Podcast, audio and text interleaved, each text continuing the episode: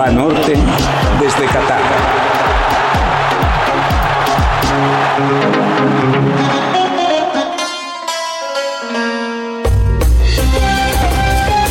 Lo digo en serio. A la salida del estadio me dieron ganas de ir a la taquilla para pagar un sobreprecio. Así como hay partidos en los que no pasa nada y deberían volver a la gente el importe de su boleto, hay otros que entregan a cambio más de lo invertido. Y más aún, le hubiera confesado al taquillero que si no se fijó, mi lugar estaba a unas 13 filas de la banda izquierda de Francia en el primer tiempo.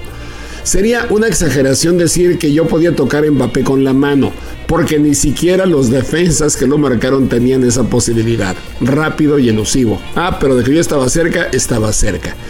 En la primera media hora, Chouameni mandó un disparo que hubiera descuadrado a cualquier arquero, pero como se trataba de Chesney, únicamente lo exigió. Con un rebote mandó la pelota a un costado.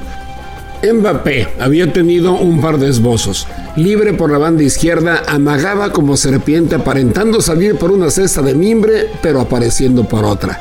Qué difícil es seguir Mbappé hasta con la mirada. Por eso el juego de Francia se carga por ese lado. Teniendo a alguien de ese tamaño, los demás se han de sentir invisibles, aunque no lo son. ¿Qué nombres tiene la selección de Francia?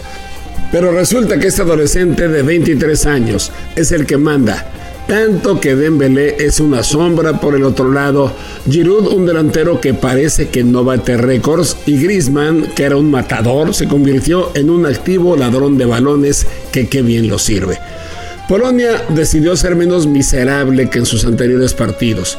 No, no se volcó al frente porque esos circuitos no existen en sus posibilidades, no los tiene instalados, pero sí atacó a Francia de vez en vez. En una de esas castigó con un triple remate. Primero Zielinski hizo que Loris rechazara con una rodilla. El segundo, del mismo, el remate, pegó en Teo Hernández. Y el tercero, de Kaminsky y rumbo a gol, lo despejó Barán sobre la línea. Para que los polacos no se anduvieran con sustos, la jirafa Oliver Giroud recibió un pase adelantado y medido de Mbappé para girar sobre su propio eje, quitándose a un polaco que buscaba taparle el disparo y la puso a poste contrario de Chesney. 1 a 0. Gran gol.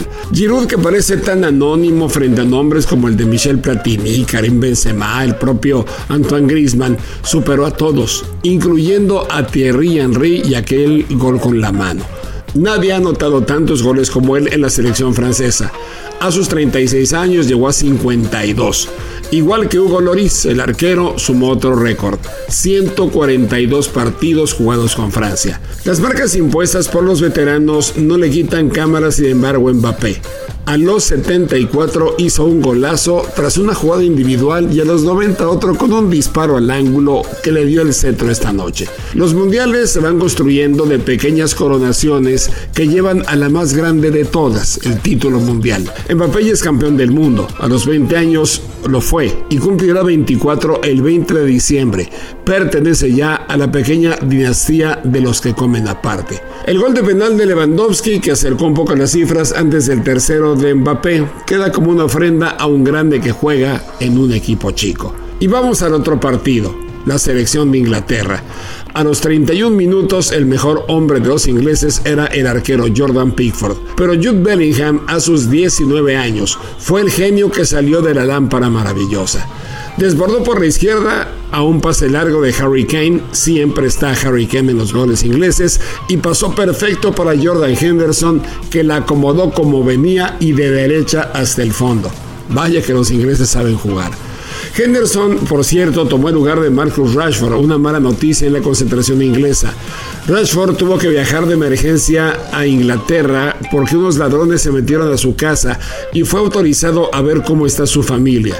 No es seguro que vaya a regresar a la concentración, toda una pena. Antes del descanso, otra vez Bellingham. Jude, robó un balón en medio campo y a tropezones eludiendo rivales trazó una línea para Foden, otra vez por izquierda, que de primera encontró a Harry Kane. Este le pegó con la derecha como el goleador que es. Con seis goles en Rusia 2018 ganó el botín de oro y ahora marcó apenas su primer tanto en Qatar. pero es un hombre indispensable y utilísimo a lo más con la selección británica. Harry Kane mide en centímetros lo que devora en kilómetros y Jude Bellingham a sus 19 se ha convertido en el gran socio del capitán de los Tres Leones. A los 57, otra vez Foden, que vio en la banca los primeros dos partidos de Inglaterra, provocando una reacción furiosa sobre su entrenador, gritó que hasta fracturado debe estar en el campo. De nuevo desbordó y pasó a Bukayo Saka que remachó el tercero. Todo está bien, salvo que el sábado chocarán de frente Inglaterra y Francia. Lo hacen muy temprano, en cuartos de final, pero bueno, en algún momento esto iba a suceder. Otras historias.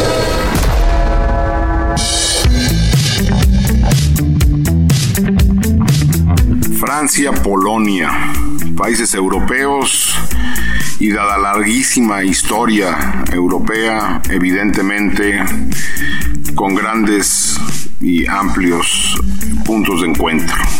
Me gustaría destacar uno de ellos. Tanto Francia como Polonia representan las dos maneras, las dos formas, las dos políticas seguidas por la Alemania nazi en su expansión durante la Segunda Guerra Mundial. Particularmente en el caso polaco, como bien sabemos, el 1 de septiembre de 1939 inicia la Segunda Guerra Mundial con la invasión alemana a Polonia y la creación del primer campo de concentración fuera del territorio alemán en Stutthof, cerca de Dansk, en Polonia. La política al este de, Alemania fue la creación de guetos, cerca de 400 guetos para concentrar a la población judía en su gran mayoría, y posteriormente la creación de campos de concentración y los seis grandes campos de exterminio, que son Belzec, Helmno, Treblinka, Sobibor, Majdanek y evidentemente Auschwitz. La política de exterminio nazi se llevó a cabo al este, particularmente en la ex Unión Soviética y en los enormes campos de exterminio en Polonia.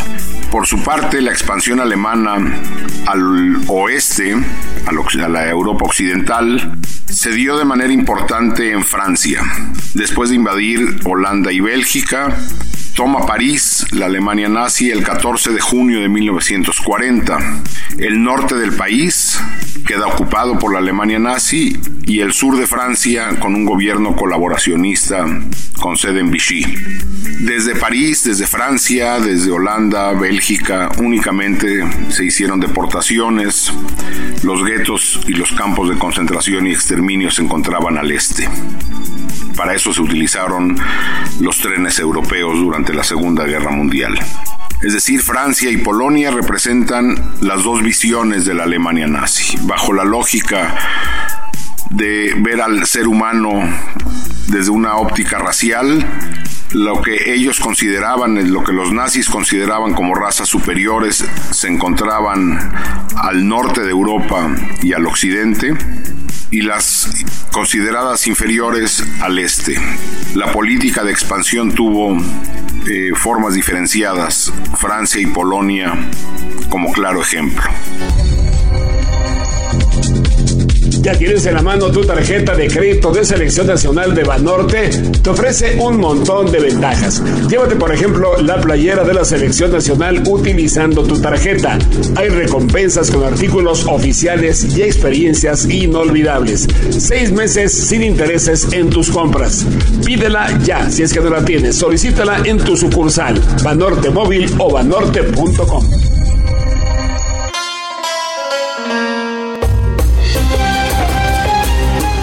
Los siguientes partidos de octavos tienen un componente agradable. Juegan los asiáticos con su vital energía que impone. A ver, vamos por partes. Japón es una de las grandes sorpresas del Mundial. Derrotó a Alemania, derrotó a España y avanzó en primer lugar de su grupo. En la conferencia de prensa previa al partido, el veterano Yugo Nagatomo habló del carácter de su selección haciendo una analogía con los samuráis. Y me parece muy interesante lo que dijo. Comentó, antes de que ellos, los samuráis, vayan a la batalla, pulen sus armas y mejoran su técnica. Pero si se asustan en la batalla, no serán capaces de usar correctamente ni sus armas ni su técnica. Lo mismo pasa en el fútbol. La táctica y la técnica son importantes, pero si estás asustado en el campo, no sirven. Durante los últimos cuatro años hemos practicado nuestro coraje. Los samuráis japoneses son famosos en el mundo y vamos a pelear como ellos. Contra Croacia vamos a mostrar todo el coraje con el que podemos pelear. Buena metáfora del jugador del Inter de Milán que a sus 36 años luchará por meter por primera vez a Japón en los cuartos de final. Croacia, sabemos, pasó invicta, aunque solo obtuvo un triunfo. Así se la pasó en el anterior mundial y llegó a la final. La escuadra croata empató sin goles ante Marruecos y Bélgica, pero derrotó categóricamente a Canadá. Croacia, por cierto, hizo su debut como nación independiente en Francia en 1998 y su primer partido en Copas del Mundo fue contra Japón. Ganó 1-0 con gol de Davor Zucker. Los croatas avanzaron y llegaron hasta semifinales, siendo esa una de las grandes sensaciones del torneo. En Alemania 2006 se volvieron a ver, pero saldaron con un 0-0 inútil el partido porque no les sirvió a ninguno de los dos. A pesar de contar con jugadores como Modric, Kramaric, Kovacic, Brozovic, la figura naciente del Mundial para Croacia ha sido un central, Josko Guardiol, conocido como el pequeño Pep, porque su apellido suena parecido al de Guardiola, aunque se escribe distinto. El jugador del Leipzig seduce a los grandes y poderosos de Europa por su gran nivel. Nació en Zagreb, es hijo de un pescador que hizo todo lo posible porque su hijo cumpliera el sueño de ser futbolista y fue fundamental para que Croacia no recibiera tanto en la fase de grupos. Es zurdo y mide 1,85. Sin embargo, es muy hábil con el balón en los pies. A pesar de tener 20 años, otro jugador muy joven, se desempeña como todo un veterano. Y Croacia necesita que esté en su mejor nivel para seguir avanzando.